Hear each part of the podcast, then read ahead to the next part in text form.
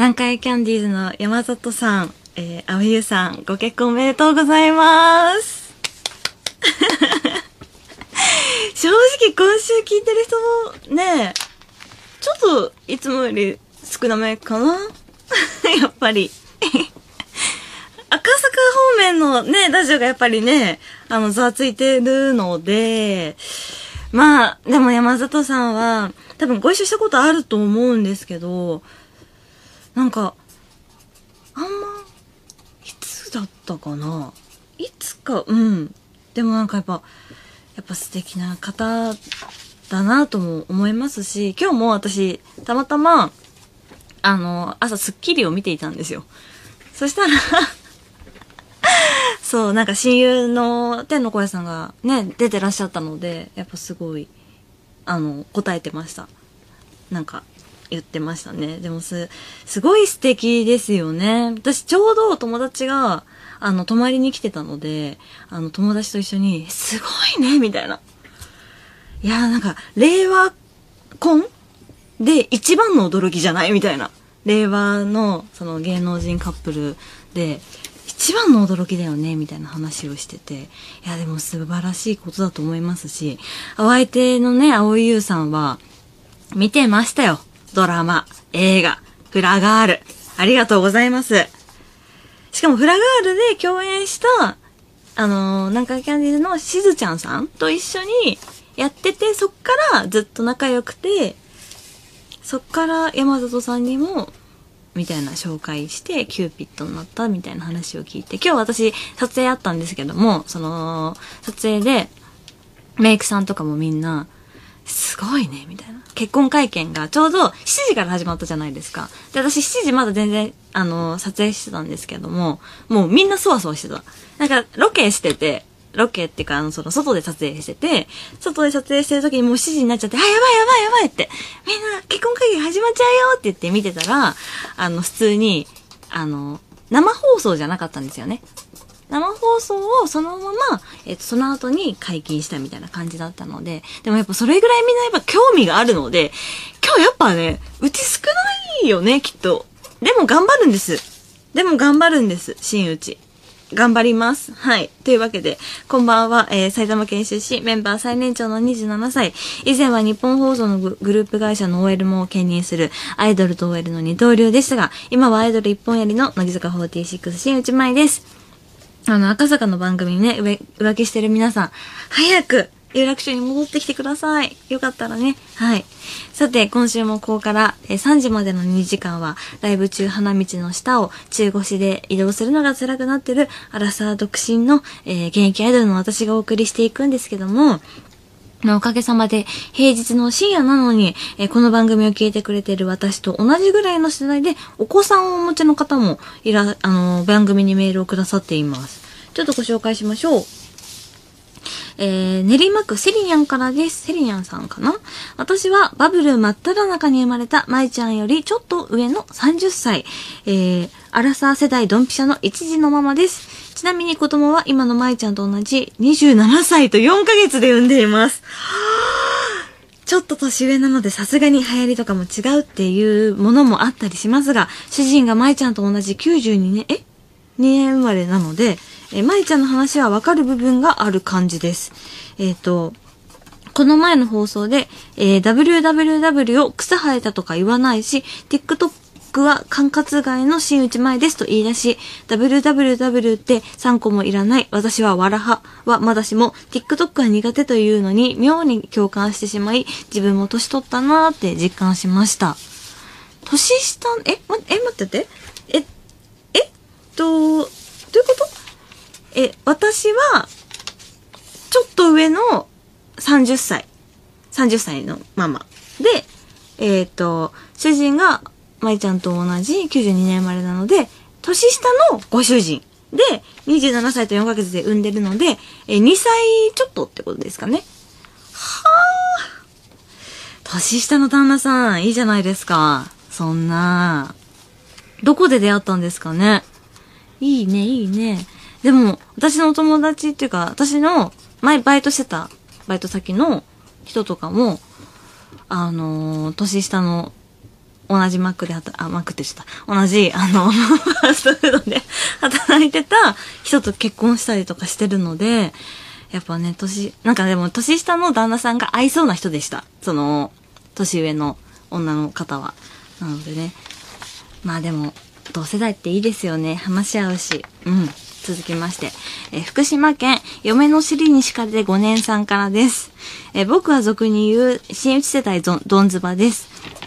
トラックの運転手を始めた頃、何気なくつけたラジオでゼロ時代の新内さんの番組を聞いて、同世代ネタがハマり面白く、それからは新内さんの番組を欠かさずに聞き、え聞けない時でもラジコで聞いています。たまに、え仕事で家に帰れない時もあり、そんな時は娘二人の写真を見て癒されてるので、新内さんにその癒しのお裾分けです。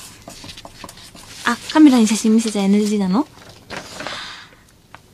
かわいい娘さんめっちゃかわい !4 歳なのかな ?4 ってしてる。4ってしてる。めっちゃかわいじゃんあ、もう一度。ダメだ。この子美人だ。めっちゃかわいいいや、この子はあざとく育ちますよ。この子はモテる女子ですよ。この間さ、乃木坂工事中のロケで鹿児島に行って、鹿児島の幼稚園の、幼稚園に行かせていただいて、その幼稚園の年長さんの、あの、教室に行かせてもらったんですけども、もうメイクさんとかでも話してたの。あ、あの子将来絶対モテる、みたいな。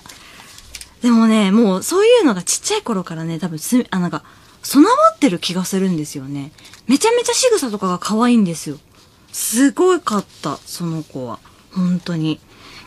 でもちっちゃい子ってやっぱみんな可愛いですよね。めっちゃ可愛いもん。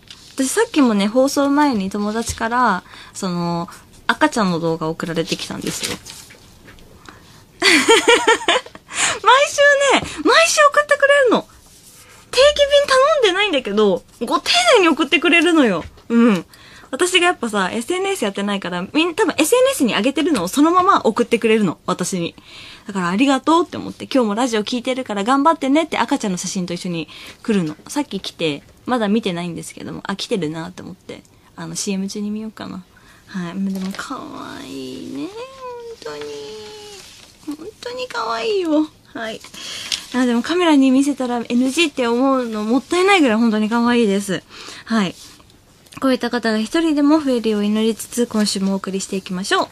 新内前が生放送、乃木坂46のオールナイトニッポン。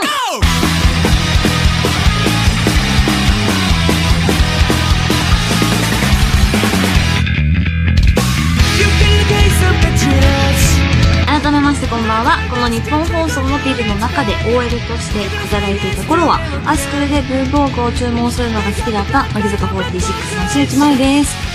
そうなの、最近カタログ見てないの。見たい。頼みたくなるんですよね、なんか。文房具って私結構好きで、あの銀座の伊藤屋さんとかもたまに行きます、私。好きで。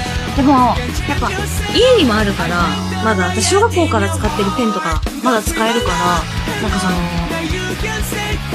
この仕事からお世話になった人とかに手紙書くことが多いので、取っといて、あの、使ってるんですけども、伊藤屋に行ってもだから、あんま買えなくて、あ、これでもあるから、一回今度で、でも伊藤屋はすごく好きです。楽しくて。うん。文房具好きなんだよな。あの、ちなみに就職活動していた時も、文房具の会社を受けたこともありました。うん。どことは言わないですけど。あ、えっ、と、受けたっていうか、説明会に行ったら正しいかな。エントリーシートは出したけど、で、あの、その、一次面接みたいな、あ、なんかテストがあって、テストも受かったんですけど、結局行かずに終わりましたね。はい。さて、そんな去年の春まで日本放送のグループ会社に OL として席を置いていた私、新内。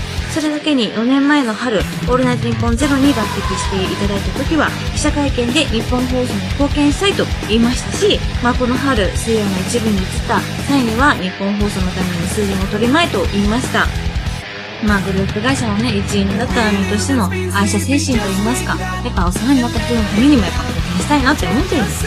そんな日本放送愛さらにはに「オールナイトニッポン」愛が溢れる私新内なんですけども今日という日は確実に山里さんの番組を聞いてる方が多いんじゃないかなと。こればっかりは勝てない太刀打できないかなって思ってます。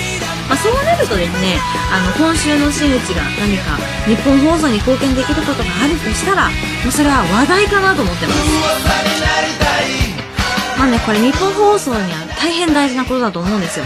でこの話題っていうのは私真打ちがこの番組の中で、まあ、何かしら重大発表をしたり何かしらネットとかでバズる発言をすることによって番組や「オールナイトニッポン」が取り上げられることを指すわけなんですけどもまあ、あ言いにくなんですけども、今週の真打ちにはですね、まあ、何一つ、そのネットニュースになるような話題になる話がね、ないんですよね。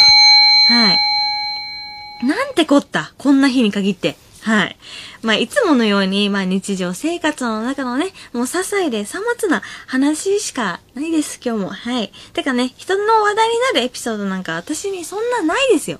でも、頑張ってますよ、真打。頑張ってます。まあ、こんな風にですね、まあ、今の真打にはですね、何も日本放送に貢献できるものがない状態なんですけども、まあ、今週ね、このまま山里さんにね、やられっぱなしというわけにはやっぱいかないと思うんですよ。そこで今週は番組をおきのあなたから、こんなテーマでメールを募集したいと思います。題して、山里さんには負けられない、新内前の13文字のフェイクニュース。嘘です。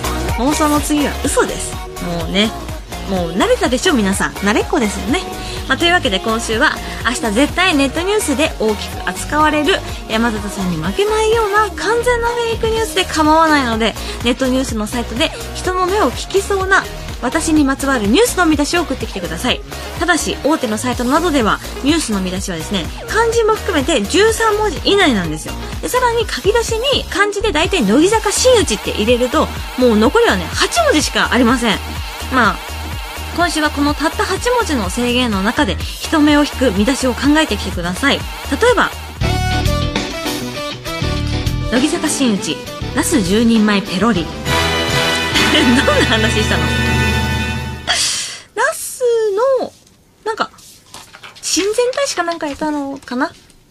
うん、早食い選手権とかやったのかな？それで、あの、見事達成したから、あの、ジャイアント馬場さんも成し得なかった記録を多分、打ち立てたんでしょうね。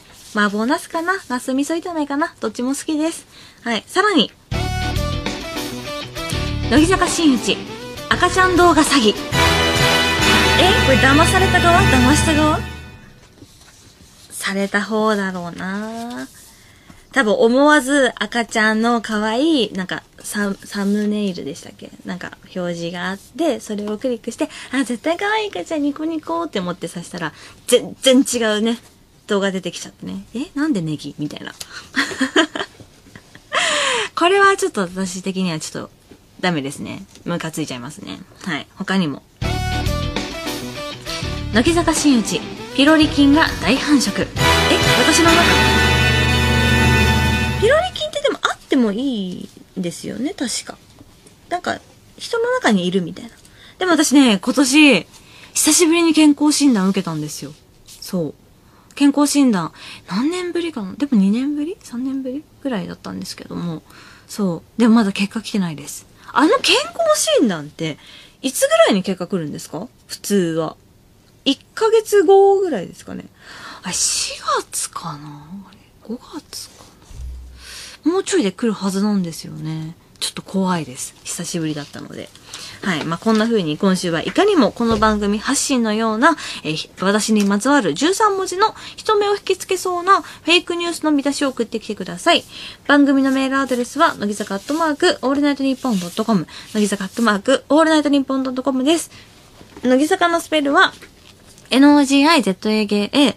オールナイトニッポンのスペルは ALLNIGHT-NIPPON です。あなたからのメールお待ちしています。また番組ではツイッターもやっています。アカウントは、のぎ 46ANN、のぎ 46ANN、ハッシュタグは、乃木坂 46ANN をつけて、えー、つぶやいてください。乃木坂46のオールナイトニッポン。この番組は、マイスター、エイブル、ブルボン、BVD 富士坊、白夜書房、サミー、種の滝、以上各社の協賛で東京千代田区有楽町日本放送をキーステーションに全国36局ネットでお送りします。そしてこの番組は動画無料配信サービスショールームでもスタジオの様子を動画付きで同時生配信中です。スマホやパソコンでネットが使える方はぜひショールームで動く真打ちをチェックしてください。ね、山里さん本当に幸せをねあの赤坂から有楽町に向かってあの飛ばしてほしいです。ぜひキャッチします全力で。幸せを。いい。私の名前で画像検索をするとどっかで見たことある気がする。結構ありふれた20代の女性が出てきます。画像検索は間に合ってます。新内前が生放送。乃木坂46の「オールナイトニッポン」メールが届いています。えっ、ー、と、北海道北見市、天くんからです。えー、僕はオホーツク海の近くの大学に通っているんですが、この時期はホタテ漁のお手伝いをしています。朝3時頃、漁が始まるので、漁に行く前、えっ、ー、と、漁師のおっちゃんたちがいる中、このラジオが流れています。おっちゃんたちはこの番組をいつもなんとなく聞いているみたいで、新内さんのことはよく知らないようでした。そんな中、このラジオの人だよと言って、新内さんの画像を見せたら、生ラーメン濃いわと絶賛していました。ということで、えー、嬉しいありがとうございます。生ラーだって。生ラーって、めっちゃとかそういう意味ですよね。とてもとか、そういう意味だよね。えー、皆さん、ホタテ、量頑張ってください。食べに行きます。あの、この間、北海道行った時、あの、なんだっけ、札幌コレクションで行かせていただいた時、ホタテの美味しさに驚きました。当たり前なんですけど、分かってたんですけど、分かってて驚きました。あの、ホタテの貝の上に、あの、多分、貝のまま焼いて、その上にお醤油とイクラが乗っているものをいただいたんですけども、美味しかった。本当に。本当に美味しかった。なんか、やっぱ、普通のホタテの貝柱より弾力があるというか、なんか、ムニムニって感じだった。ムニムニ？違うか。なんか、もにょもにょしてる感じ。口の中で。ずっと なんて言うんだろうな。なんか、美味しかったね、本当に。ずっと、ずっと食べてたいみたいな。なんか、ああみたいな。もう口の中ホタテでいっぱいみたいな感じで美味しかったです。はい。力技でした？すいません。えっ、ー、と、えー、メールはまだまだお待ちしています。えー、今週のテーマは、新内前の13文字のフェイクニュースということで、え明日絶対ネットニュースで取り上げられる山、山里さんに負けないような人目につきそうな13文字の私にまつわるニュースを見出しで送ってきてください。番組のメールアドレスは、乃木坂アットマーク、オールナイトニッポンドットコム、乃木坂アットマーク、オールナイトニッポンドットコムです。ちなみに、あの、山里さんは、なんかさっき山里さんって言ってたんですけど、濁らないらしいですね。山里亮太さんですね。失礼しました。はい。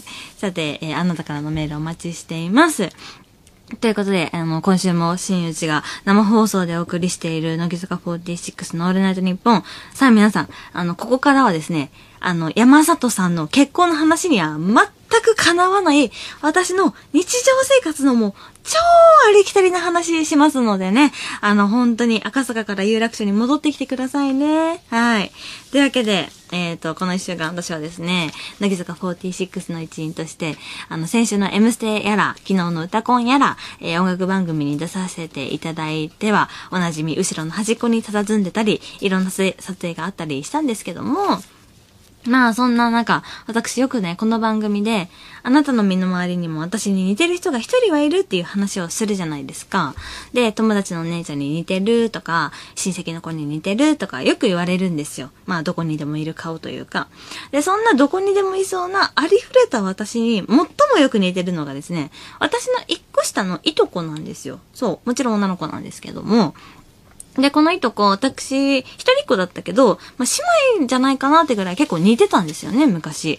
で、そのクローン真打ちとも言えるいとこは、まあ、ちっちゃい頃、うちのおばあちゃん家に一緒に住んでて、まあ、当時、我が家もおばあちゃん家から本当にスープが全く冷めない距離に住んでて、もういつも一緒に遊んでたんですよ。で、その頃は、私たちが、ま幼稚園とか小学校入ったぐらいだったから、まあ、おままごとしたりだとか、まあ、リカちゃん人形で遊んだりとか、まあ、私が持ってなかったシルバニアファミリーをね、いとこが持ってたから一緒に遊んでたりとか、あの、おばあちゃんちのワンちゃんを一緒に散歩したりとか、近くまでしてたりとか、あとクリスマスの時とかは、あの、おばあちゃんちで一緒にバケツに入ったケンタッキーとか食べてたんですよ。あのパーティーバーレルみたいな。お皿ついてくるやつ。あれとかを一緒に食べてたんですよ。で、まあこんな風にちょっと思い出してもいっぱい思い出があるぐらい仲が良かったんですね。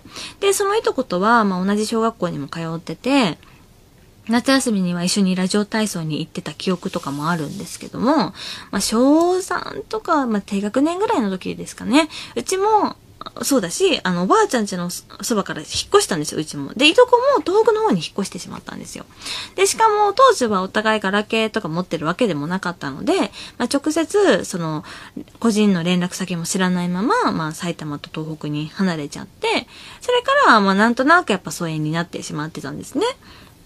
で、私当時からまあやっぱ友達あんま多くなかったので、すごいやっぱ一緒に遊んでた子がいなくなるのがいな、いなくなっちゃったから、すっごい寂しかったのすごい覚えてるんですよ。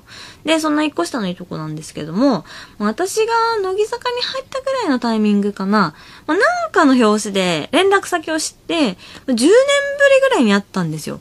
でもやっぱ久しぶりに再会したら、やっぱ似てなかった。ちょっと、ん？なんか、わかる？なんか、一緒よ？なんか、風味は一緒なんですよ。風味は。なんか、そのなんだろう。顔の作りの要素とかは一緒なんですけども、あの、どこが似てるかな？ええー、鼻とかかな？は似てる気がする、口元とかも似てるかな？でも、いとこはちっちゃいんですよね。155とか4とかそれぐらいしかなくて。でも、足の形がめっちゃ一緒なの。だからそこら辺糸西一緒だなとか思うんですけども。まあでもこの後、あ、その後私もまあ向こうもお仕事を始めてたので、忙しくなって、まあちょこちょこ連絡取ったりはしてたんですけども、まあ、あの、ライブ来てくれたりとか、ご飯行こうよっていう連絡とかはしてたんですけども、まあここ3、4年直接会えてなかったんですよ。で、まあそんないとことこの前久々にあの、二人でご飯に行くことになりまして、まあ、ちなみにいとことご飯に行くときは、まあ契約家の真打ちですけども、やっぱぱね、さ、さすがにご馳走とかはしてます。はい。ね、まあで、ここで、あの、普通の20代半ばの女子が集まるさ、やっぱ女子会とかだったら、まあ、ヒージョとか、パエリアとかをセレクトすると思うんですけども、ただ実はね、私、とある商品でいただいたね、お食事券が2万円分あったんですよ。で、だから今回ね、いとこを、なんと、あの、ジョジョ園に連れてくことにしたんですよ。そうなんですよ。あのジョジョ園ですよ。あの、ジョジョ園。で、あんまね、女子二人で行けないっていうしか行かないじゃないですか、なかなか。てか、そもそも私自身もジョジョ園の焼肉なんて、やっぱ打ち上げとかの、なんか自分であんまお金を出さない時にしか食べたことがなかったんですよ。うん。でもだ、だからなんか、高いっていうのは知ってるんですけども、お腹いっぱい食べたらいくらぐらいになるかっていうのはやっぱ知らなかったんですよ。まあでも、まあ普通女子が、まあどんだけいっぱいお肉を食べたとしても、焼肉で一人1万なんて行くことあんまないんですね。で、しかも2万円分の食事券があったら、まあ普通のお店なら、まあ5000円以上は返ってくるじゃないですか。まあだからまあ、やっぱちょっとね、大船に乗ってしまったつもりでね、お食事券持っていいとことジョジョ園に行ったんですけども、まあめったに行けないんですけども、やはりジョジョ園のお肉美味しかったです。本当に美味しかったです。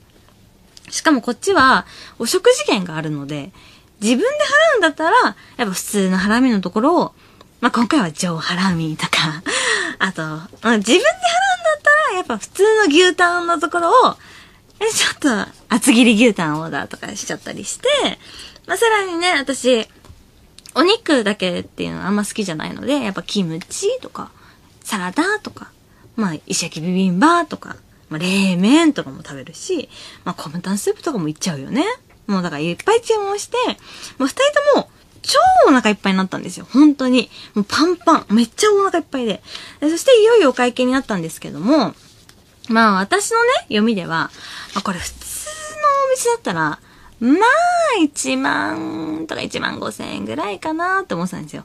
ただ、ジョジョ園だから、まあ1万8千円ぐらいかなって思ったんですけども、まあ、だからお食事券2万円以内ぐらいには収まってるだろうなって思ったんですよ。まあお食事券内で全て払えると思うぐらいだと思ったんですよ。で、店員さんが、あの、持ってきてくれた伝票を見て、まあやっぱうわって思ったのが、なんと、2万3000円。3000円か全然いいんですけど。全然いいんですけど。やっぱ、上場園先輩ってすごいんだなって改めて痛感しました。まあ、5時になりますとったら完全にビリでしたね。読み全然外れてるので。まあね、ということで、そんなちょっと反省しつつ、また徐々にリベンジしに行きたいと思います。それではここで一曲、えー、乃木坂46で、白米様。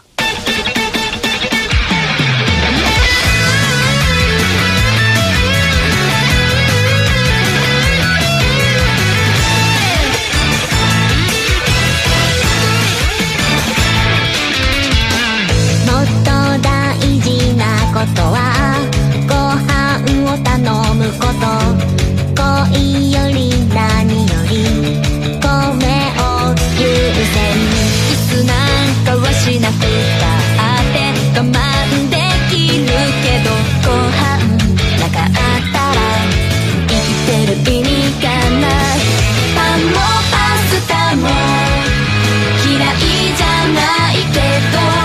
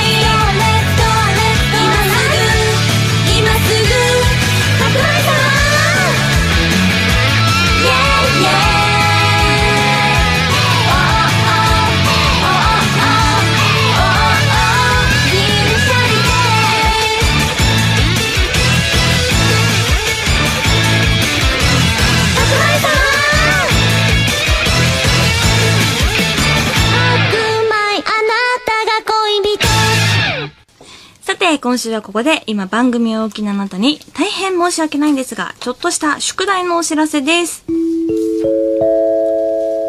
先週もお知らせしたように、ジューンブライドの6月真っ只中、来週の乃木坂46のオールナイトニッポンはこんなスペシャル企画をお送りします。題して、乃木坂46から友人代表、桜井玲香と佐藤海でも生出生出席、第2回新内前の妄想結婚式。同じ時間を担当している山里さんは実際にご結婚されたというのに私は一体何をやっているんだと言いたくなるこの企画、えー、こういうメールが来ています。兵庫県高砂市28歳あ23歳かっちゃんちゃんさんからです。今日は赤坂方面ではリアル結婚。その一方で来週のスペシャルウィークの有楽町では妄想結婚式。同じ時間帯にやってる放送なのにこの違いやばくないですか？ということで。そうなんです。私は一体何をしているんでしょう？そう偶然だとしてもめちゃめちゃ恥ずかしいですからねこっち。はい続きまして千葉県船橋市25歳北極からの助っ人くんからです。最近「オールナイトニッポン」のパーソナリティ陣の皆さんは土曜あ木曜日の岡村さんが自分にしか見えない嫁を紹介し始めたり土曜日のオードリー若林さんは未婚なのに薬指に結婚指輪をはめて結婚したかしたことにしようかなと検討し始めたり水曜日の新内さんは妄想で結婚式を開いたりオールナイトはこんな感じで大丈夫なんですか？ということで。大丈夫？あ私だけじゃなかったんですね。え逆になんか安心した？うん。なんか日本法そう。有楽町すごい。なんかタッグ組めそういろいろ。うん。よかった。私だけじゃなかった。うん。よかったよかった。なんか味方がいっぱいいる。有楽町って最高だね。はい、ということで、いつの日が、えー、私が実際に結婚する時の予行演習として、友人代表として、えー、乃木坂メンバーからキャプテンの桜井玲香ちゃんと後輩の佐藤楓ちゃんをゲストに迎えて、本番さながらに嘘泣き混じりでスピーチをしてもらおうという企画なんですけども、えー、去年ゼロ時代にやっていた、えー、大好評につき第2回ということで、去年はね、楓も一緒にやってくれて大活躍してくれました。でこの妄想結婚式では友人代表の2人にしてもらうスピーチの原稿を大募集します。えーこのスピーチはですねそもそも嘘泣きをすることが前提になっているので内容に出てくるエピソードも嘘で OK です。はい。嘘の思い出で塗り固められたスピーチを送ってきてください。うん嘘しかないね最近。フェイクニュース募集してるしね。どうしたんでしょうね。はい。ということでえっ、ー、と物持ちのいいスタッフさんが、えっ、と、メールをキープしてくれてたので、それをご紹介していきましょう。ちなみに去年は佐藤楓ちゃんと向井葉月ちゃんが来てくれていました。滋賀県当時24歳、おじやおじやくんからです。ただいまご紹介に預かりました乃木坂46の向井葉月です新内さんご結婚おめでとうございます私が乃木坂46に入ってはじま初めて先輩方にお会いした時先輩方のオーラに圧倒されて直視ができませんでした。ですがですがなぜか真打ちだけは直視できました。いやむしろガン見してやりました。そんな親しみやさい親しみやすい新内さんのご結婚を祝して乾杯おいおいなんで呼び捨てなんやねえ本当にうんいや自分のスピーチ自分で読むのもすごく恥ずかしいですよちなみにいや、まあでもね、はずきはいいですよ。まあ、全然、呼び捨てでも全然大丈夫でございます。ありがとうございます。直視したんですか？私もじゃあ直視しますよ。はずきのことを。はい。続きまして。え福岡県北九州市屈強な着ぐるみパンダさんからです。ただいまご紹介に預かりました乃木坂46の向井葉月です。まずは新内さん結婚おめでとうございます。新内さんは私が3期生として乃木坂46に加入してしたての頃からずっと私のことを気にかけてくださっていた偉大な先輩です。ある日楽屋で最近一人暮らし始めたんだけどあんまり自炊できないから困ってるんですよねと言うと新内さんはそりゃ大変だね。私が何とかしてあげるから安心しなと優しくて頼もしい言葉をかけてくださいました。うん。この話をした数日後から新内さんは私のカバンの中にこっそり土まみれの人参を入れてくださったりこの入浴剤おすすめだからあげるよというのでいただいたものが実はインスタントのコーンスープの粉だったりその優しさに感銘を受けました。私も4期生が入ってきたら新内さんの優しさを見習いたいと思います。そして最後に一つ言っておきたいんですが私そんなに食べ物困ってません。それではグラスをお持ちください。乾杯。おやおや。赤坂は本物の幸せをしてるのに新内は何をしてるんでしょう。でもいいんですよ。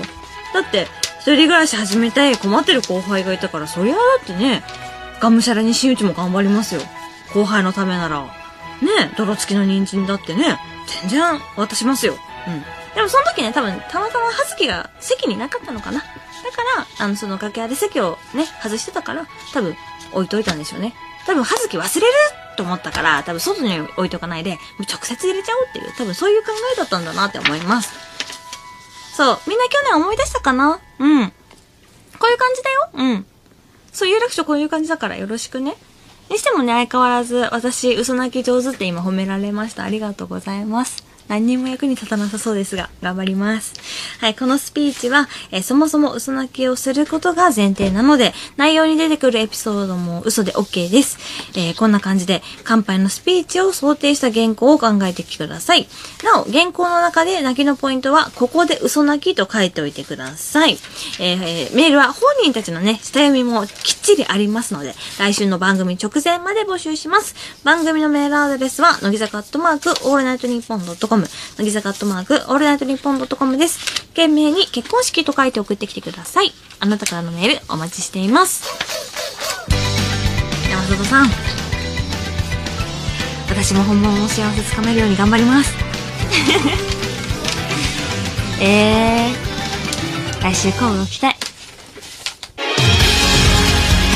私、新内前が北は北海道、南は九州、沖縄まで全国36局ネットで生放送。乃木坂46のオールナイトニッポン。私のふるさと埼玉ではワイド FM の方が聞きやすいかな。今週は番組をお聞きのあなたから、えー新内前の13文字のフェイクニュースというテーマでメールをいただいております。明日は絶対ネットニュースで大きく取り上げられる山里さんに負けないような人目につきそうな13文字の私にまつわるニュースの見出しを考えてもらっています。えっ、と、千葉県焼きいもきーさんからです。乃木坂新内 Wi-Fi を目視。これ、誰かのネタでしたよね。Wi-Fi メール。あ、メイプル超合金の、あの、カズレーザーさんかな？そう、Wi-Fi 飛んでんなってこの辺で、あの、やるやつね。目視できるわけないじゃん。Wi-Fi がどんなものか真打だって知ってるよ。でもなんかさ、やっぱ地球外生命体とかだったら Wi-Fi の電波とかも見えるようになったりするのかな？これを深掘りしても何の意味もないよね。そうだよね。赤坂に比べたらほんとごめんなさい。はい、続きまして。はい。えー、東京都八王子市トゲトゲチーズさんからです。乃木坂新内、ベレー帽5個を購入。弱いよ弱いよ本当に。いらないじゃん、5個も。あいるか、私、今。でもね、お家にね、私、なくしたと思っていた、あの、グレーのベレー帽があるんですけど、なくしたと思った、広げなくていいですか？この話。ベレー帽5個で、ちょっと頑張ろうと、話広げようと頑張ってるんですけど、はい、ひとまず聞いてくれます？すいませんね。えっと、ベレー帽5個、あ、一応あるんですよ。あの、サマー、なんか、ニット帽みたいなやつのベレー帽と、あとは、普通の、もほも、もほもほ、もこもこのベレー帽と、あとは、グレーのベレー帽2つと、えっ、と、何色だ？あれ、ベージュのベレー帽があるんですけども、そのベ、グレーのベレー帽はですね、なくしたと思ってて、もう一回買ったタイミングで出てきたっていう、何の変哲もないお話でした。ありがとうございます。すいませんでした。もう、はい、続きまして、ラッコフェスティバルさんからです。乃木坂新内、天ぷらを塩で食う。食べるよ食べるよなんなら抹茶塩で食べるよ。美味しいよね、抹茶塩ね。でもなんか、天ぷらに、その、あの、また、話広げるとなんかスタッフさん見てくるんですけど、とりあえず行くんですか？えっと、なんか、何個か、その、塩と天つゆあるじゃないですか。で、私は、なんか決まってるんですよ、その、天つゆ。これは天つゆ。これは、なんか、塩って。私大体野菜系は、塩なんです。が、エビとかイカとか、そっち系は、天つゆでいきますっていう。はい、すいませんでした。何これ今日謝んなきゃいけないの？ずっと私。山里さん強すぎるどうしようこれ勝手に 続きまして。岐阜県アタラップさんからです。乃木坂新内、生命線が伸びる。あ、これね、私、前も多分言ったことあるんですけど、私、生命線めっちゃ短いんですよ。そう。私、右手も、えー、なんだろうな。わかんない。普通の生命線、普通の人の生命線って大体なんか、その手首ぐらいまである人とかもいるじゃないですか。私、なんて言うんだろう。親指の付け根ぐらいまでしかないんですよね。なんか、だから、普通の人の多分3分の2ぐらいしかないんで、生命線伸びたらすごい嬉しいですね。はい。何でしょうか？ラジオ聞いてる人わかんないですよね。そうですよね。でも、あ、でも右手に関しては私半分ぐらいしかない。こ、半分ぐらいまでしかないです。ちょうど手の中央あたりぐらいまでしかないので、結構短いと思うんですよね、生命線。はい。記事にならない。結婚線ってどれだかわからないですけど、結婚線、結婚線聞きます？結婚線はですね、私、これ右と左どっちだったんでしたっけ？見るの。左ですか？左はでも1本しかないです。1本しかなくて、ちょうど真ん中ぐらいにあるから、30ぐらいかな？って思ってる。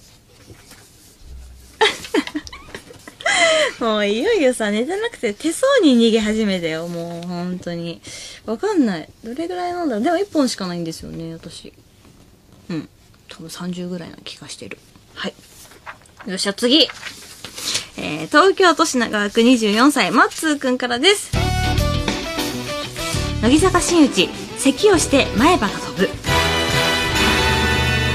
はいよ。これエピソード？これでエピソード？あー、咳はするけど前歯が飛んだ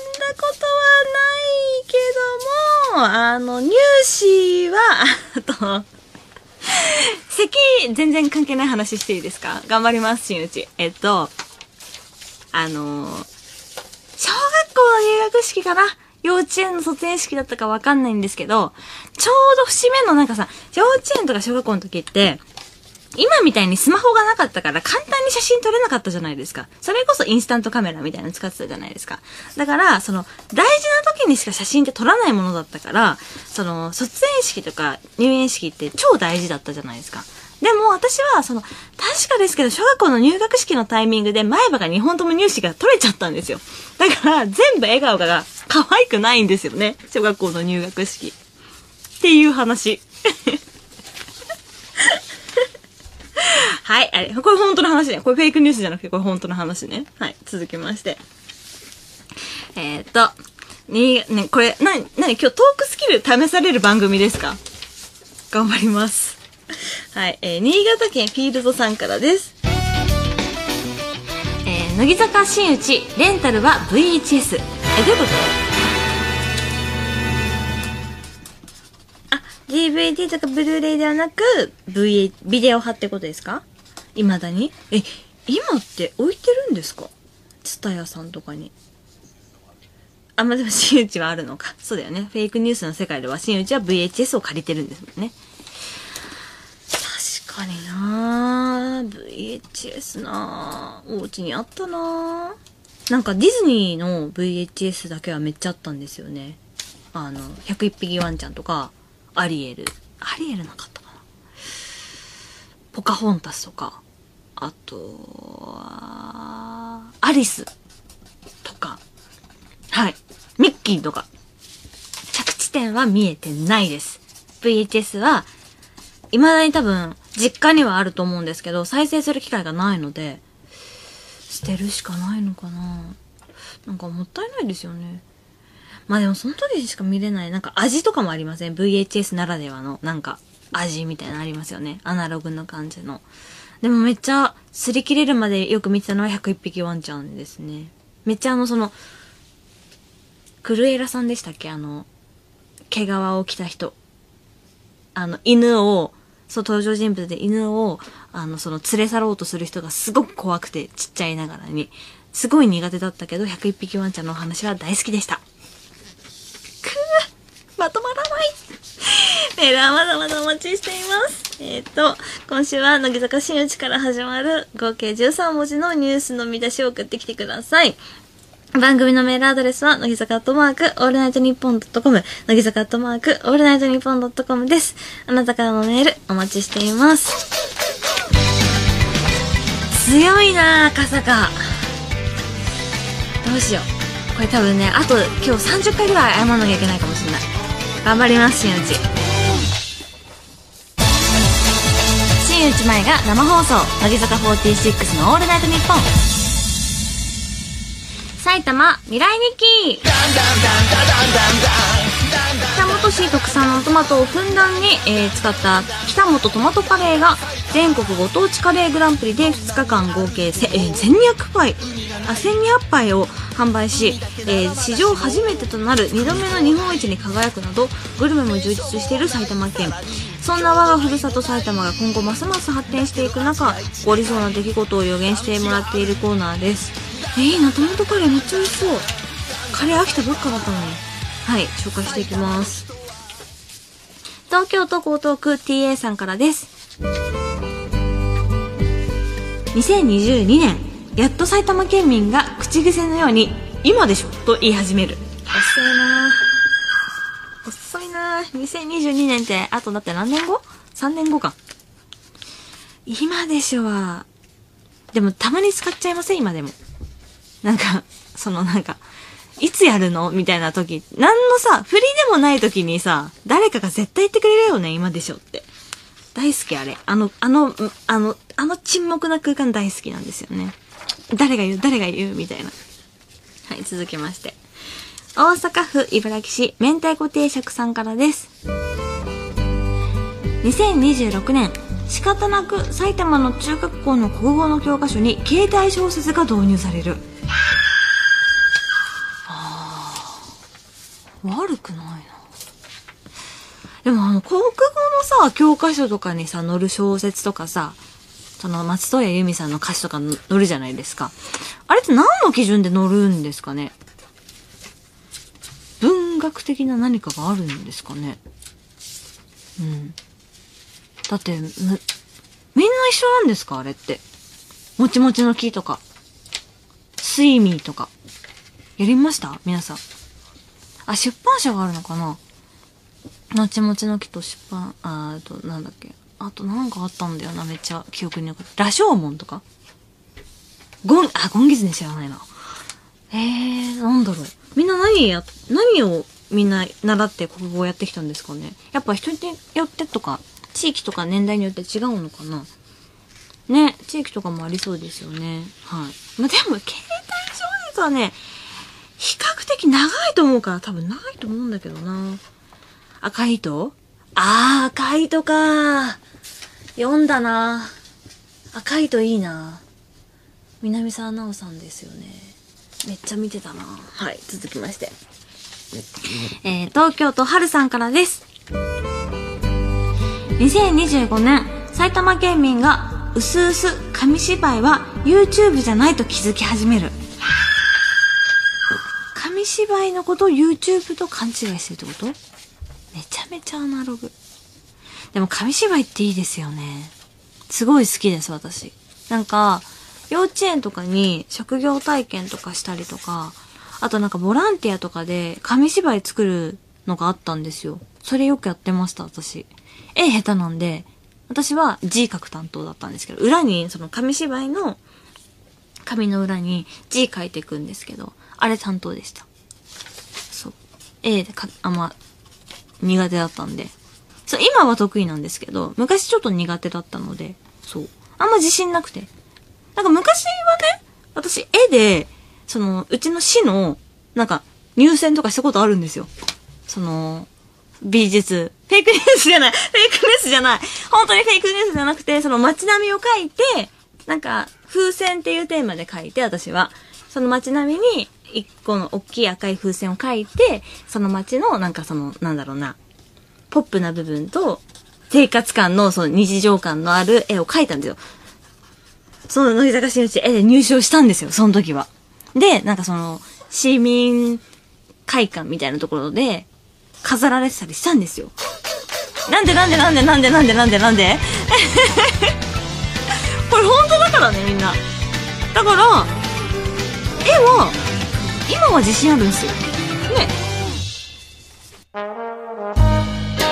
メンバー最年長の27歳、アラサー街道をひた走る私、新内舞が、この後3時まで、翌日に残る疲れも恐れず、生放送、乃木坂46のオールナイトニッポン。今週は、えー、山里さんに負けないような人目を引きそうな、えー、私に関するネットニュースの見出しを13文字で考えていただく、新内前の13文字のフェイクニュースというテーマでメールをいただいています。ご紹介しましょう。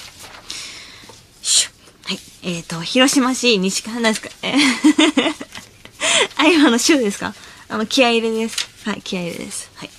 えー広島市西区、おっくんです。おっくんからです。乃木坂新内、サンダルに靴下。流行ってるじゃないですか。ネットニュースになることですかね？え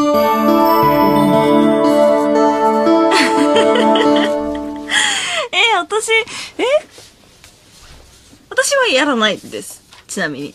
あの、スニーカーとか履いた時に、あの、ソックスを履くことはあるんですけども、サンになんかおしゃれ上級者のイメージです。なんかそのデニムをロールアップして白い靴下履いて、ちょっとだけヒールのあるパンプスを履くみたいな、おしゃれ上級者さんとか私はちょっとできないので、サンダルに靴下、でも流行ってますよね。あとなんかスポーティーサンダル？なんかその、スポーツブランドのサンダルのとこに同じくスポーツブランドのなんかくるぶしぐらいくるぶしよりちょっと上ぐらいの靴下を履くみたいなのも流行ってるけど私はちょっと勇気いるからやらないですね。はい。靴下ねサンダルに靴下はしません。はい。続きまして。東京都狛江市きのっぴさんからです。乃木坂新内鏡の自分に説教。さすがにしないよ私でも。うん。鏡ね。鏡の自分に話しかけることがまずないですね。はい。メールの写真に喋りかけることはあるんですけども鏡の中の自分に説教とかお話とかはなかなかしないですね。うん。試しにやってみる？え？難しい。ショールームさんに映ってる真打ちを鏡だと思って説教。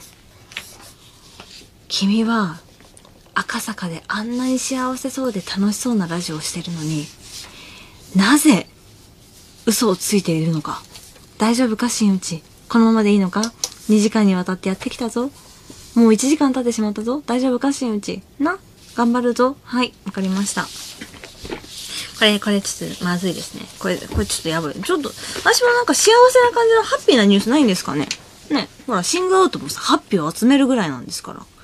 はい。続きまして。埼玉市桜区牛タンパワーさんからです。乃木坂新内、チャリ通を始める。あー、チャリ通？どこに？日本放送に？まあ、行けなくはないよね。やっぱ東京23区だったら意外とチャリで行けるんじゃないかなってやっぱ思うんですよ。私高校時代チャリ通だったので、行けなくはないと思うんですけど、チャリね。でもちょっと買いたいなって思ってます。自転車。なんかあったら便利じゃないですか？し、なんか私よくお家まで歩いて帰るんですよ。で、その歩いてる帰り道とかに、やっぱ都内で自転車乗ってる人たちってやっぱ都内住み感がすごいから、ちょっとやってみたいなって思ったことはある。で、今なんか千代来るとか千代田区ありますよね。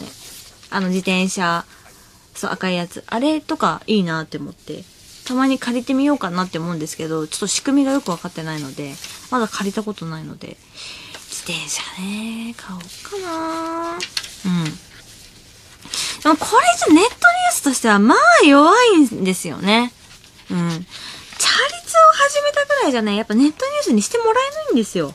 うん。だって向こう結婚ですよ。チャリ通と対抗して勝てるわけがない。はい、続きまして。マーマレード坊主さんからです。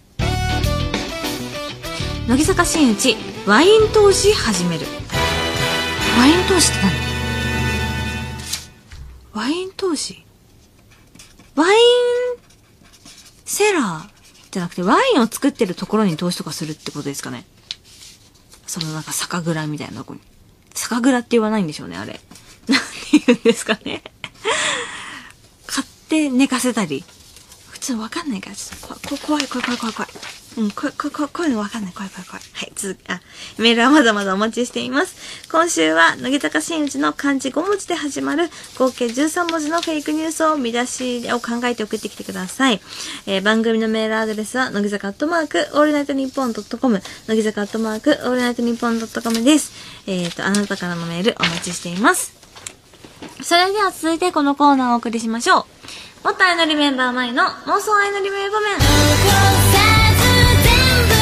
嘘じゃん。子供の頃、アイドルに出るのと支援になるのが夢だった私が、その二つの夢を妄想の中で実現。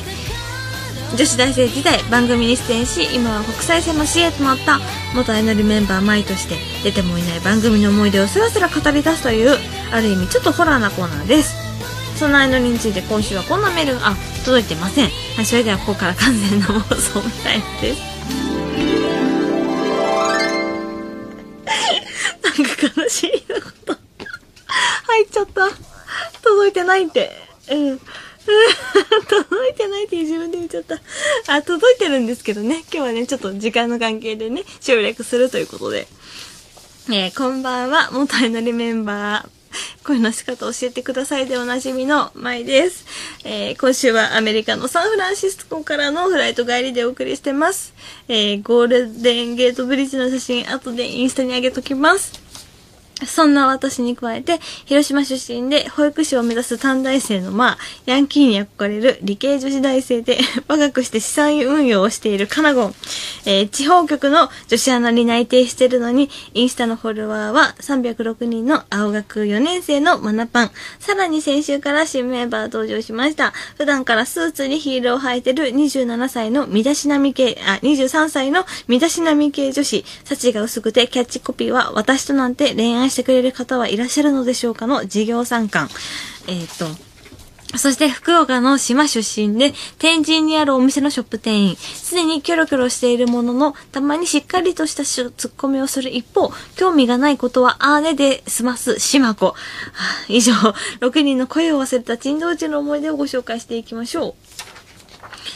こんなの決めましたね、先週。そう。ちなみに、島子がヨダちゃんモチーフで、事業参加モチーフはカズミンです。はい。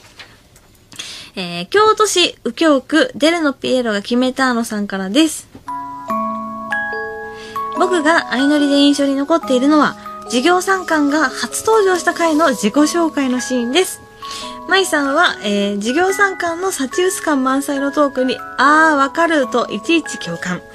あやのんがラブワゴンを降りて以降、気の合うメンバーがいなくて寂しそうにしていた舞さんでしたが、幸の薄い者同士、授業参観とすぐに打ち解け、早速授業参観のことを参観ちゃんと呼んで楽しそうにしていて、番組を見てるこっちも嬉しくなりました。ってことで。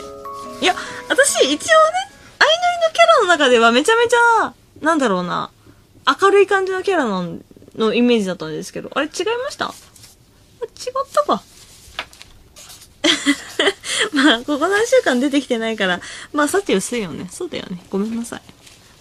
まあでも、サンカンちゃんいいと思う。サンちゃんでもいいぐらい。うん。サンちゃんでいいんじゃない？うん。サンちゃんにしよう、じゃあ。はい。続きまして。えー、北海道ガルボアさんからです。相乗りで記憶にあるエピソードは、事業参観がネットで小説を書いていることが分かった回です。興味を持ったマーが、どういう話なの？それでそれで最後どうなるの？と質問攻めをすると、人のいい授業参観は、まだ書いてない結末まで話してしまいました。しかも、その様子を写真に撮ったマナパンがインスタに、ハッシュタグ、絶対内緒の話だよ。ハッシュタグ、主人公大怪我でチーム大ピンチ。ハッシュタグ、助っ人登場。えアライバルが助っ人で登場。ハッシュタグ、美しき友情で大、大、大団円とアップ。怒った小説のファンで、マナパンの SNS が大炎上したのを覚えています。ってことで。あ、もうネタバレする人ほんと嫌い私。ネタバレは、あの、そのなんだろうな、うーん、ネタバレ、いるじゃないですか。なんかその、例えば、今、ちょうど私ストロベリーナイト見てるんですけど、あの、もうそろそろ多分終わるから、最近ちょっと見出したんですけど、それで私まだ、5話とかなんですよ。でももう6話と7話と8話、8話まで行ってないから6話ぐらいまでしてるじゃないですか。そういうのを、あの、その握手会とかでネタバレされるの本当に、あの、怒ってる私いつも。なんで言うのって 怒っちゃいますね。でもダメだよね、小説。書いてないところまで言っちゃうのは。まあ結構ベタなネタですけど。まあ、まあでもね、いいんですよ。か、楽しいから。続きまして。東京都春さんからです。僕は相乗りで見せた事業参観のある一面に恐ろしさを感じたのを忘れられません。普段から幸が薄く、引っ込み思案で舞さんたちにもあまり喋らない事業参観。ある日の食事中、舞さんが人数分の料理を注文したら、数を間違えていたようで、授業参観の分が足りませんでしたね。授業参観は、オンエアでは口数も少なく、大丈夫、あんまりお腹空いてないからと遠慮してましたが、小説家志望だけあって、日記では雄弁。その日の日記には、こう恨みつらみが綴られていました。今日は、舞が私の分の食事を注文しなかった。あれはわざとに違いない。本人はうっかりしたと言っていたが、そんなの白々しい嘘に決まってる。メンバーみんなで私を貶めようとしているんだ。と、また、マナパンがインスタ用に写真を撮りまくっていた、あの、ある日の授業参観の日記には、今日はマナパンに何度も何度も写真を撮られた。私の写真をネットにアップし、顔も個人情報も世界中に流そうとしているんだ。そうして私のプライベートが全て暴かれ、まともな生活を送ら、送れない、送れなくさせようとしているんだ。そうに違いない。と、またしても、恨みつらみが書かれていました。授業参観はちょっと思い込みが激しいタイプのようですね。あ、そうだったのか。私たち日記読めないので、わかんなかったんですよね。なんか、相乗りって、その、収録、ロケとは別に、そのなんか、個人個人で日記を提出するんですよ。で、その日あった出来事とか、自分の好きな人の話とかをするんですけども、こんな恨みつまらみ、大丈夫かな私たちうまくやってあげてました？さんちゃんと一緒に。ね。まあでも、日記っていうね、確かに、日記っていう手あるね。小説家志望なだけあって、やっぱ上手いんだよね。話の組み立てが。はい。続きまして。東京都春さんからです。まただ。僕は相乗りでの島子の無邪気なエピソードを覚えています。その時、島子がラブワゴンで見つけたのは、新光ちゃんが忘れていた箱の中身は何だろうなの箱。新光ちゃんってすごいね、やっぱ。島子は、えー、博多弁で、これで遊ぶっちゃんね、と持ち出して、舞さんたちのところにやってきました。その時点で何やら箱はガタガタ言っていましたが、島子の、やるっちゃんね、という勢いに押されて、舞ちゃん、舞さんたちがチャレンジする羽目に。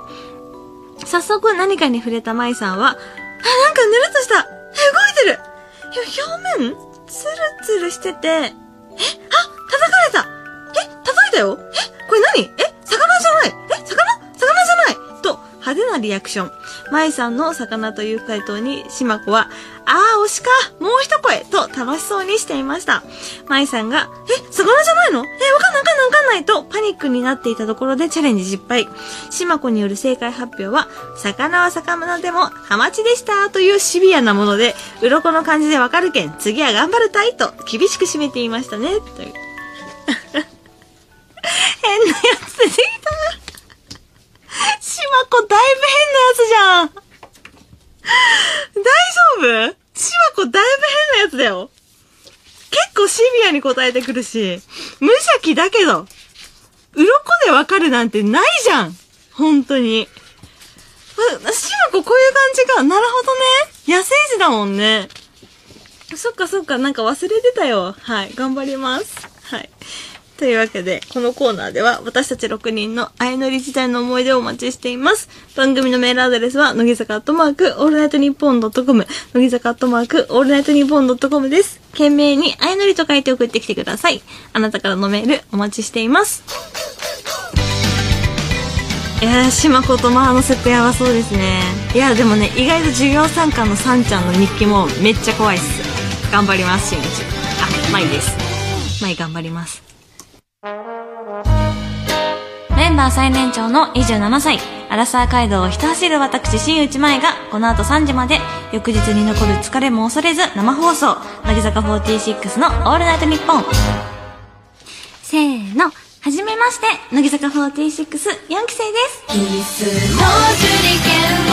去去年、まだ乃木坂46に加入したばかり、まだメディアに登場する機会が多くない乃木坂4期生のメンバー、それぞれの魅力を、オールナイトリスナーの皆さんにいち早くお届けしているこのコーナー、毎回一人ずつ事前インタビューの模様をお送りしていますが、前回、先々週のこのコーナーに登場してくれたのが、えー、薬房みおちゃん、ニコニコでした。はい。ね、語尾にニコニコつけるのにハマってるということなので、すごいよね、ニコニコって。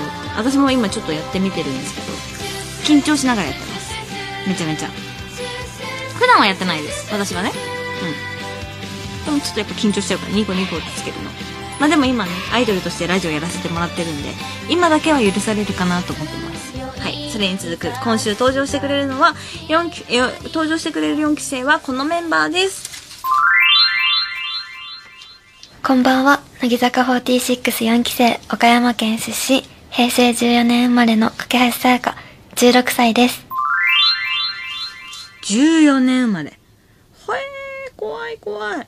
16歳、16歳って、高校1年生 ?2 年生 ?2 年生かな ?2 年生か。いや、2年生、高2で東京出てくるってやっぱすごいよね。皆さん、本当に思うんですよ、私。私は 23? あれ？オールナイト始まった時私何歳でしたっけ？?24 か。24の1年前だから23ぐらいから一人暮らししてるんですけど、いや、すごいなって思いますよ、本当に。やっぱ大変だと思うし、ねえ。岡山出身。初めての子です、岡山出身は。うん。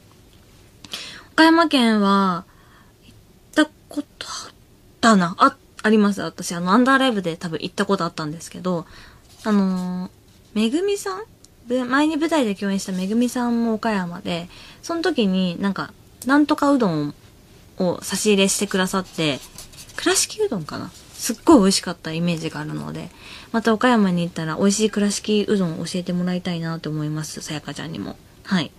で、えっ、と、冬ソナブームあたりに生まれたさやかちゃん。撮ってたって言ってるよね。私この番組でも何回もお母さんのために冬ソナを。ね。そんな時に生まれたの？私しっかりしてたよ。しっかりビデオだって録画できるような年だったもん。うん。でもね、なんか今スタジオに写真があるんですけども、ショートボブの子なのかな？そう、こういう感じの子です。はい、ショールームご覧の皆さんには一応お伝えしておきます。私はまだあんま話したことないですね。うん。あのー、やっぱ4期生の子たちと一緒にお仕事をする機会がやっぱあんまないので、最近、なんだったら全体の仕事がそんなにない、全員の仕事ってやっぱあんまないですよね。本当にそれこそ、めっちゃ全員で集まるのって、もう真夏の全国ツアーで、あの、メンバーが出てない人がいない回か、年末の紅白ぐらいな気がしますね。なんか全国学習会とかも、あとは、なんかライブのツアーとかでも、やっぱ誰かがいなかったりとかするので、お仕事の関係で。本当に全員仕事最近なくなったなって思いますね。はい。そんな、架橋さやかちゃんに、オーディションに受かった後に会った、乃木坂メンバーの中で印象に残ってる人を聞いてみました。久保しおりさんですね。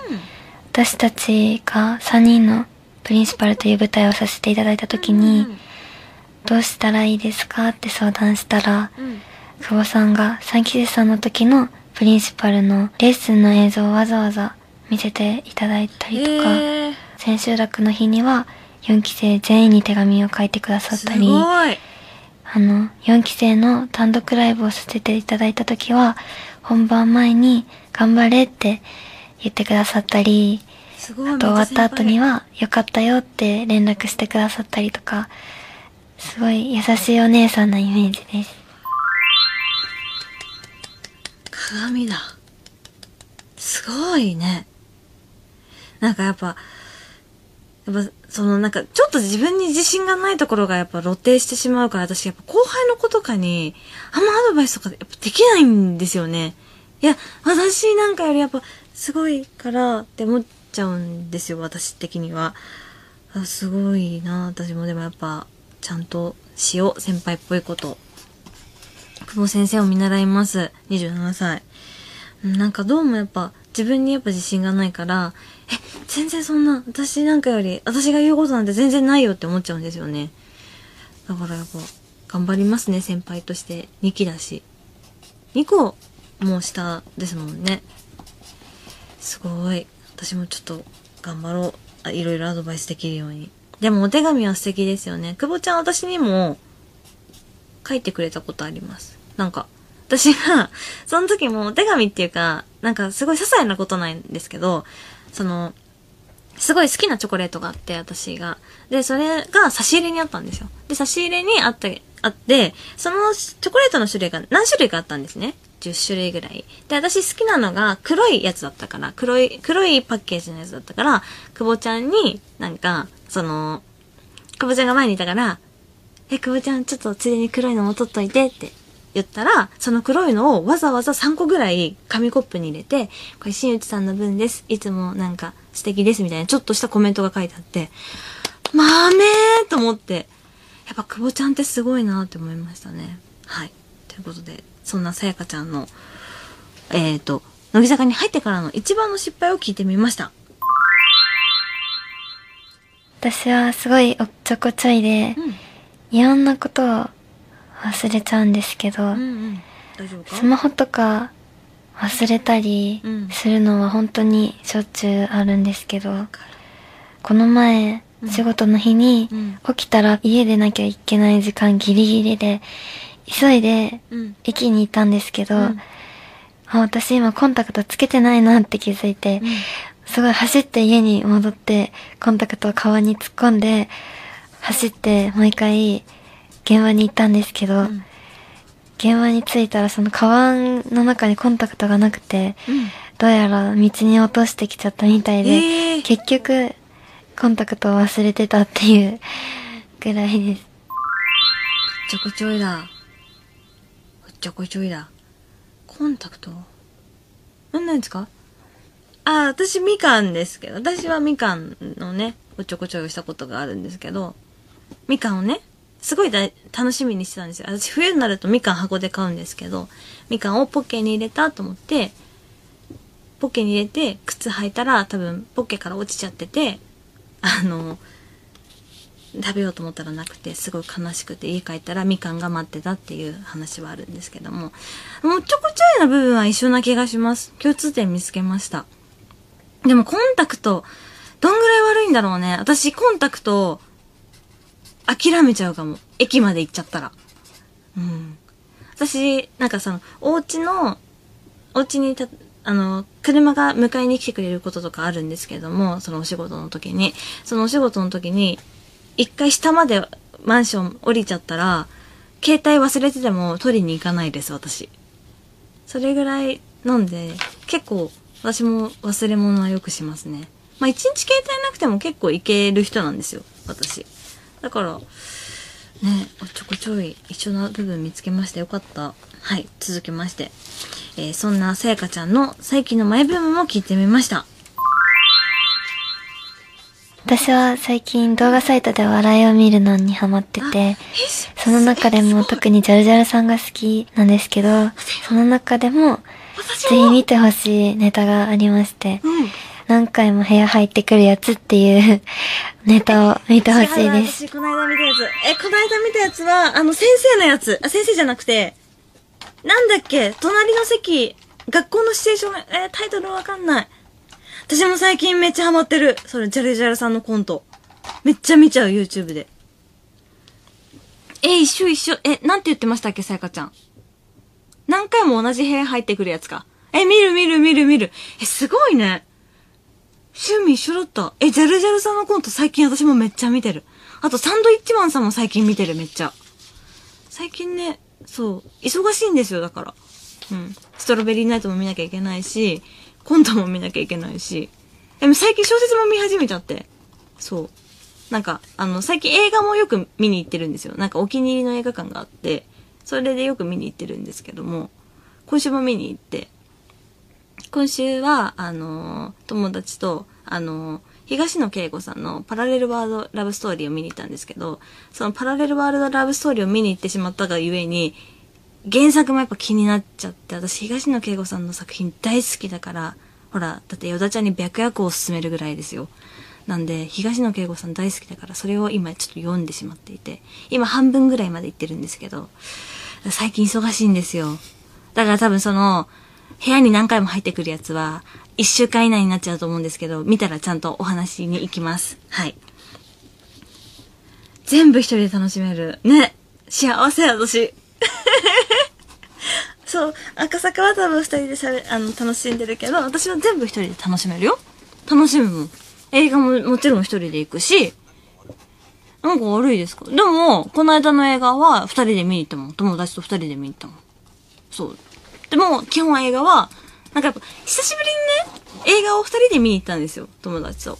やっぱ、私一人が好きかもしれない 映画。の時やっぱ一人好きかもしれないなってちょっと思っちゃいましたね。はい。今度、焼肉もひと、あ、焼肉は一人で行かないな。なんか、やっぱ外でご飯一人で食べるぐらいだったら、お家帰って食べちゃいたいって思っちゃうんですよ。一人でご飯はあんま行かないかもな。空き時間ぐらいかな。でも映画もね、アラジンとか公開するから、まだまだいっぱい見な見なきゃいけないから。ああ、忙しい。ああ、忙しい。はい。そんな、さやかちゃんなんですけど、私、真打ちに聞いてみたいことがあるそうです。私は大人っぽい女性に見られたいので、新内さんのように大人っぽい綺麗な雰囲気を出したいんですけれども、あるあるどこからスタートしたらいいんでしょうか？あるある、これ。これね、その、年少メンバーあるあるなんですよ。大人っぽくなりたいって。私は21歳で入ってるからさ、その子供っぽい部分とかさ、なんだろう、幼い可愛い部分を見せれないのよ。どうしても。過去だから。だけど、今の子たちは、その、可愛い部分を見せることもできるし、これから大人っぽい部分も見せることができるから、今急がなくていいよって思っちゃうんですよね。そう。だから今は無邪気な、架橋さやかちゃんを見せる時期だと思うから、無理に大人っぽくなる必要はないんじゃないかなって思います。そう、しゅうちゃんはね、あの、今、今のこの状、今が一番若いわけじゃないですか。今この状態でしか見せれないんだから、羨ましい限りだよ、本当にね。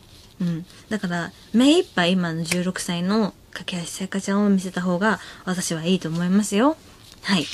さあ、そして、最後に架橋さやかちゃんから、オールナイトリスナーのあなたと、私、新内にメッセージがあるそうなので、聞いてみましょう。というわけで、番組をお聞きのあなたも、私のことをちょっぴり分かっていただけたでしょうかこれから応援よろしくお願いします。そして、新内さん、はい。まずは仲良くなりたいなと思っているのですが自分からは話しかけづらいので、もしもお時間あったら話しかけていただけると嬉しいです。それでは、来てくださる皆さんが楽しんでもらえるような握手会を頑張りたい、乃木坂464期生の架橋さやかでした。バイバイ。え、嬉しい。でも、あの、やっぱ、とっかかりがあるとやっぱ話しやすいと思うので、ジャルジャルさんのコントをちゃんと見て予習して話しかけに行こうかなって思います。やっぱおすすめされたのら、おすすめされたら見るタイプの人なので、うん、ヨダちゃんにおすすめされた映画もそうですけれども、ちゃんと見たいと思うので、ジャルジャルさんのコントを見てお話しかけに行きたいと思います。はい。ということで、この4期生のコーナーもいよいよ残りわずかということで、気になる4期生のメンバーを見つけたあなたは、ぜひ、乃木坂46のホームページでブログとかもチェックしてみてください。それではここで1曲、オールナイトニッポンプッシュの曲です。テンパレーで、のめり込め、震える。のめり込め、ペロ、ペロ。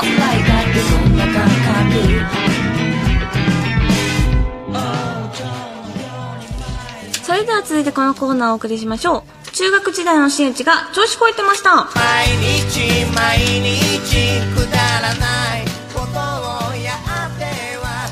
え今でこそすっかり二押しとなった私真打ちが人生で唯一調子こいていたのが親友と二人でゴールデンコンビと呼ばれていた中学時代。そんな調子こいていた中学時代の真打ちが当時クラスメートたちの前で得意げに言ってそんなことを送ってもらっているコーナーです。えっ、と今週も昔を思い出して調子こいていきましょうえっ、と兵庫県高砂市23歳かっちゃんちゃんくんからです中学時代の真打ちが調子こいてました。え全く相手にならない人のことを、レベチって言い始めたの、私なんだよねレベチね私言わないんすよ、レベチ。え、レベチって言葉はあんま使わない。でも、あの、若、あの、元メンバーの若月由美がめっちゃ言ってるイメージ。それはレベチってずっと言ってるイメージ。え、それレベチくないって。めっちゃ言ってるイメージある。うん。レベチって何って聞いちゃったもんね、最初。え、え、レ、レ、レベチって何って。うん。そしたら、あ、レベルが違うって、ああ、なるほど、ああ、そう、うん、学んだ学んだ、つって。あの、若いものからはもう全部吸収するスタンスなので、レベチは言ってなかったなぁ。レベチ？今の若い人はレベチって言うんですかね？どうなんでしょう？はい、続きまして。えー埼玉県川越市22歳、ニットンくんからです。中学時代の真打が調子こいてました。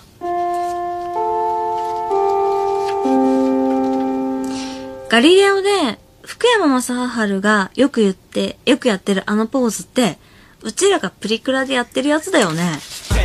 実に面白いってどういう、どういうポーズあ、こっちか。あの、額の間に指人差し指を置いて、実に面白いってやつか。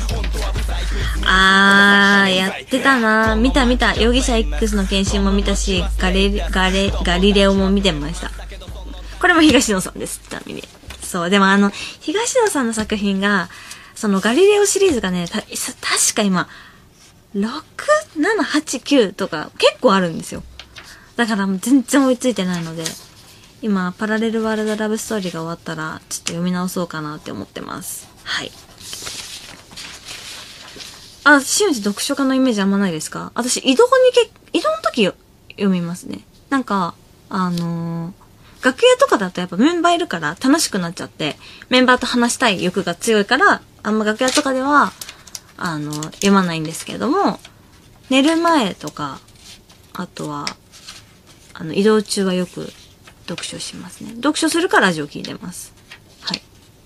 まあ、あの、帯も書かせていただいたのでね、あの、加藤千恵さんのラジオラジオラジオという帯、あの、やつやらせていただいておりますので、よろしくお願いします。はい。続きまして、えー東京都江東区、二十歳の大学生、桃太郎くんからです。中学時代の真打ちが女子こいてました。え？なんも言えねえって、私がテストで赤点取った時に言ってたやつじゃん。あ、これ北島康介さんですよ。なんも言えねえ、流行りましたよね。懐かしい。使ってなかったです、私。使ってなかったです。あ、そっか。あ、今のテンション、使ってるテンションでした？あ、すいません。使ってなかったです。申し訳ないです。うん、なんも言えねえ。なんか、あの、腰に手当てて、なんも言えねえってやつですよね。使ってなかったなぁ赤点取った時は絶望の顔しかできなかったです。うん。あ、ライブ終わった後の挨拶とか、なんも言えねえって言うんですか？やべえやつじゃないですか、新内。うん。スンってなっちゃう。でも、あの、もし、その、あの、リスナーさんとかがいて、街中とかであったら、あの、言ってくれれば私これやりますよ。なんも言えねえって。あ、あ、やめた方がいいですか？これ。あ、これ、あ、いや、やめとこう。この発言ちょっと、でかい。でかい。でかいにします。握手会ではやります。あの、ハッピー真打ちにあったら、その時の、なんか、ハッピーな遭遇になったら、これは言、言、言います。なんでもないです。ごめんなさい。はい。このコーナーでは、中学時代の真打ちが調子こいて得意げに言ってそうなことを待ってます。番組のメールアドレスは、乃木坂アットマーク、オールナイトニッポンドットコム。乃木坂アットマーク、オールナイトニッポンドットコムです。懸命にチェックと書いて送ってきてください。あなたからのメール、お待ちしています。いや、ちょっと、言ったことを撤回したいです。何も言えねえ、言いません。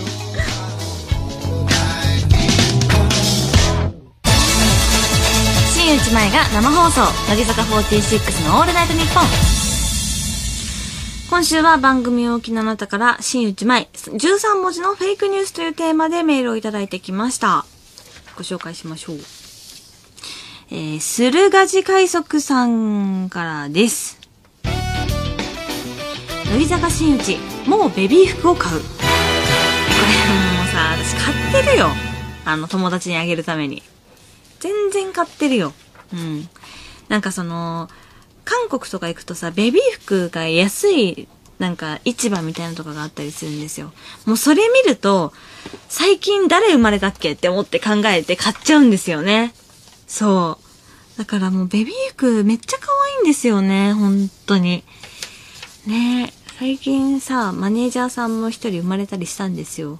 今ちょっと休、産休中なんですけども。もう全力で買ってあげたいよね。そう、誰か、だから友達も、誰か、あの、もうすぐ生まれないかなって思うんですけど、まだ誰もいないんですよ。もう一人生まれちゃってるからさ。もう一人ぐらい欲しいなもう一人ぐらいあの、私が、その、なんだろう、いつも動画に癒されるやつ欲しいなって思ってるんですけど、すごい。そう。でもそしたらもう全力で会いに行くもん、私。そう。もう一人ぐらい。でも、えっと、二人結婚するんですよ、今年中に。だからその二組のうちどちらか、ぜひ待ってます。あの、全然全力で遊びに行きますので、全力でお土産と全力で遊びに行くので、よろしくお願いします。はい。えーと、熊本市中央区19歳、靴ずれビーチくんからです。乃木坂新内、空腹で粘土を食う。食べないよ。食べないよ。本当に。粘土、粘土遊びって昔めっちゃしてたな、私。うん。でもやっぱ工作系も得意だったんですよ。私、なんかもう、今日それ、うん作るの恥ずかしいんですけど、私工作でも、あの、死に飾られたことあるんですよ。そう、乃木坂新内図画工作も得意っていう記事になるかな。いや、本当に。え、それいつ、小小学校かな？なんか、その、夏休みの宿題で、貯金箱作ったんですよ。それで、C 行きました。おかしいなはい、なんでしょう。今日乾杯か。そうだよね。結婚に勝るものなんてないよ。どうす、いっか。もう、大丈夫か。うん。まあでも工作も絵も得意でしたっていう報告だけです。新内は。はい。えーこのテーマのメールはこの時間をもって締め切りとなりますが、メールでは引き続き番組を聞いていて私に言いたいことや聞きたいことなど何でも気軽に送ってきてください。番組のメールアドレスは、乃木坂アットマーク、オームナイ、オールナイトニッポンドットコム、乃木坂アットマーク、オールナイトニッポンドットコムです。あなたからのメールお待ちしています。それではそろそろお別れの時間も近づいてきてるので、ここでちょっぴり私からのお知らせをさせてください。先週リリースになったニューシングル「シングアウト」を引っ提げて来月7月から、えー毎年恒例の乃木坂46真夏の全国ツアー2019がスタートします。日程は7月3日4日が愛知県の名古屋ドーム。7月20日と21日が福岡のヤフオクドーム。8月14日と15日が京セラドーム大阪。そして8月30日から3日間が東京の明治神宮野球場ですさらに、えーこのツアー初日となる7月3日にはえー去年の7月、明治神宮野球場と秩父宮ラグビー場の2会場で同時開催されていた、えー真夏の全国ツアー2018 6 years バースデーライブが、えーブルーレイ &DVD としてリリースになります。さらにこ、えー新内個人としては、ファッション誌ガールと働く女性のウェブメディア、オッチ .jp さんに、えーと、レギュラーモデルとして登場していますので、ぜひチェックしてください。それでは今週は最後にこの曲をお送りします。乃木坂46でシングアウト。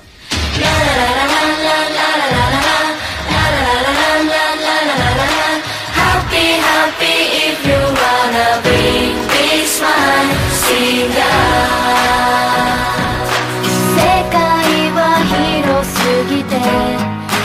渡せない。青空はどこまで続くのか。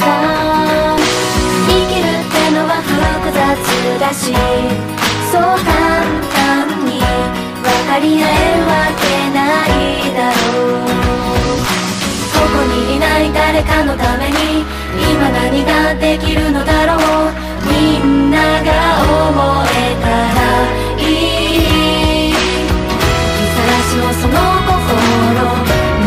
ぬ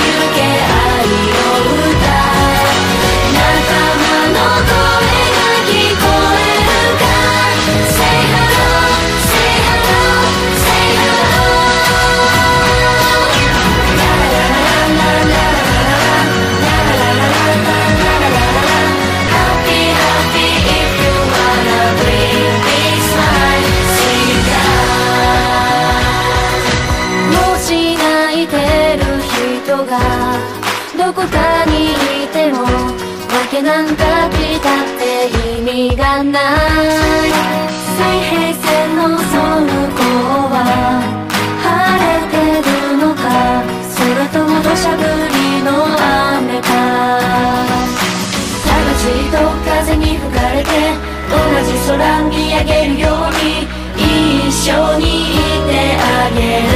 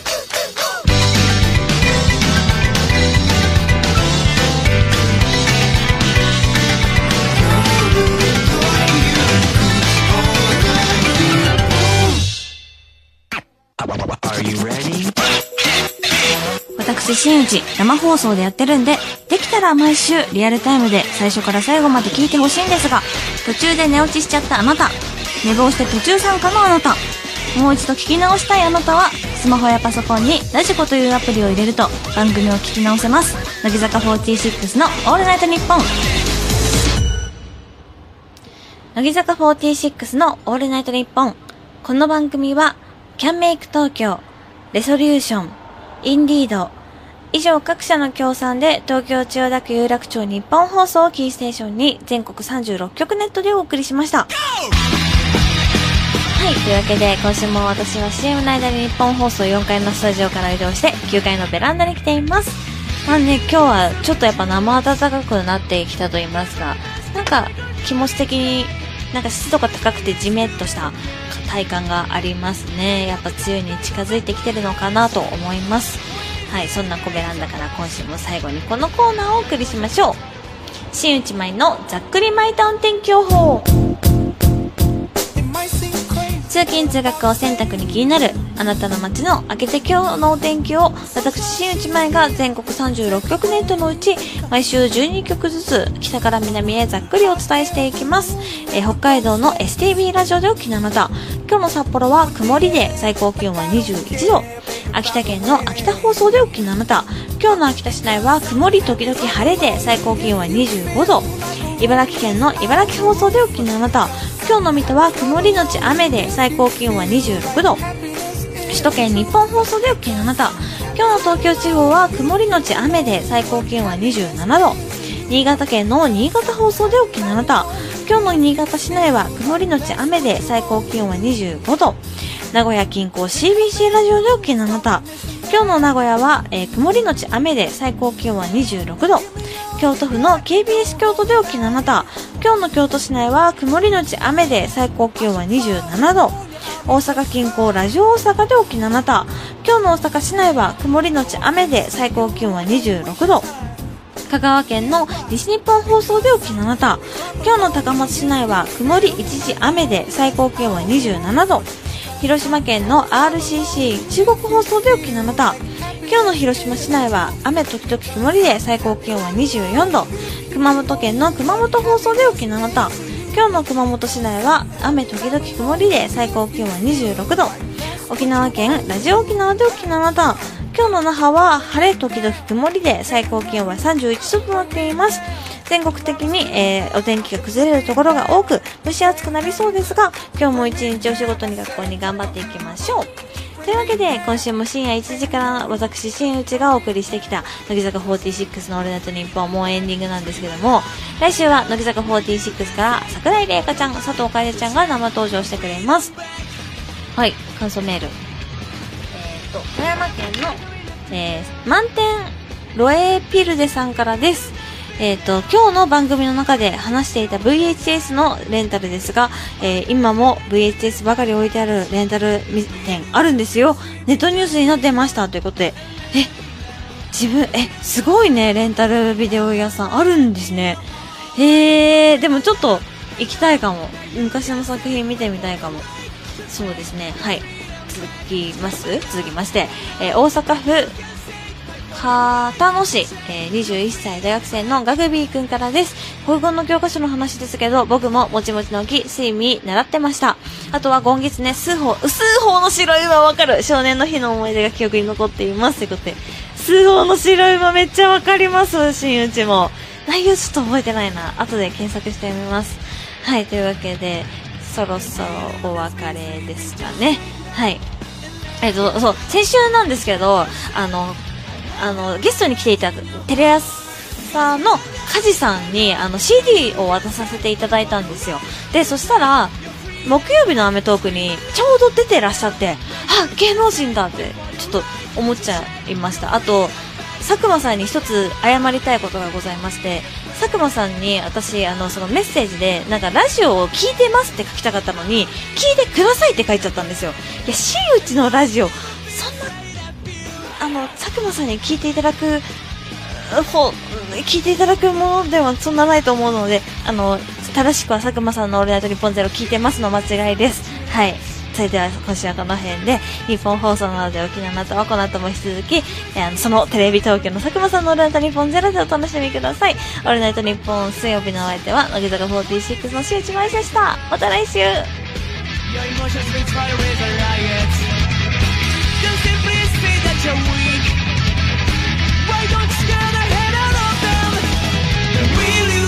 Sleeping, just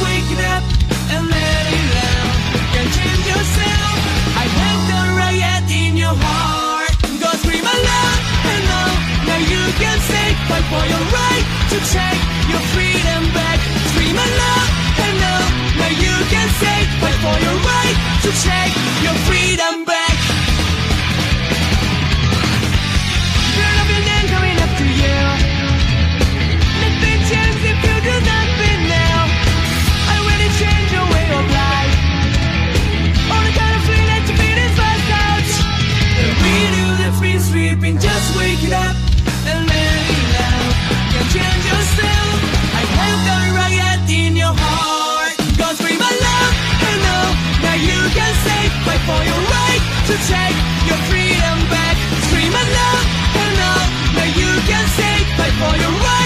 Take your freedom back.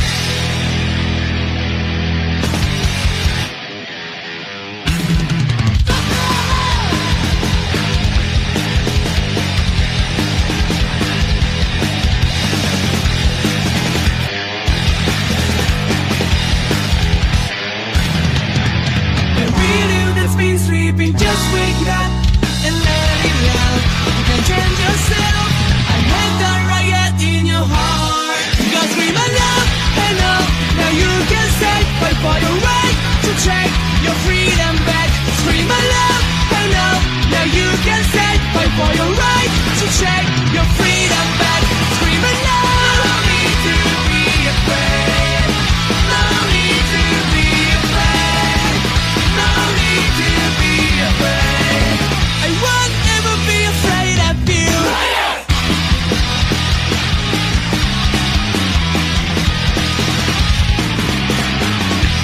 たね。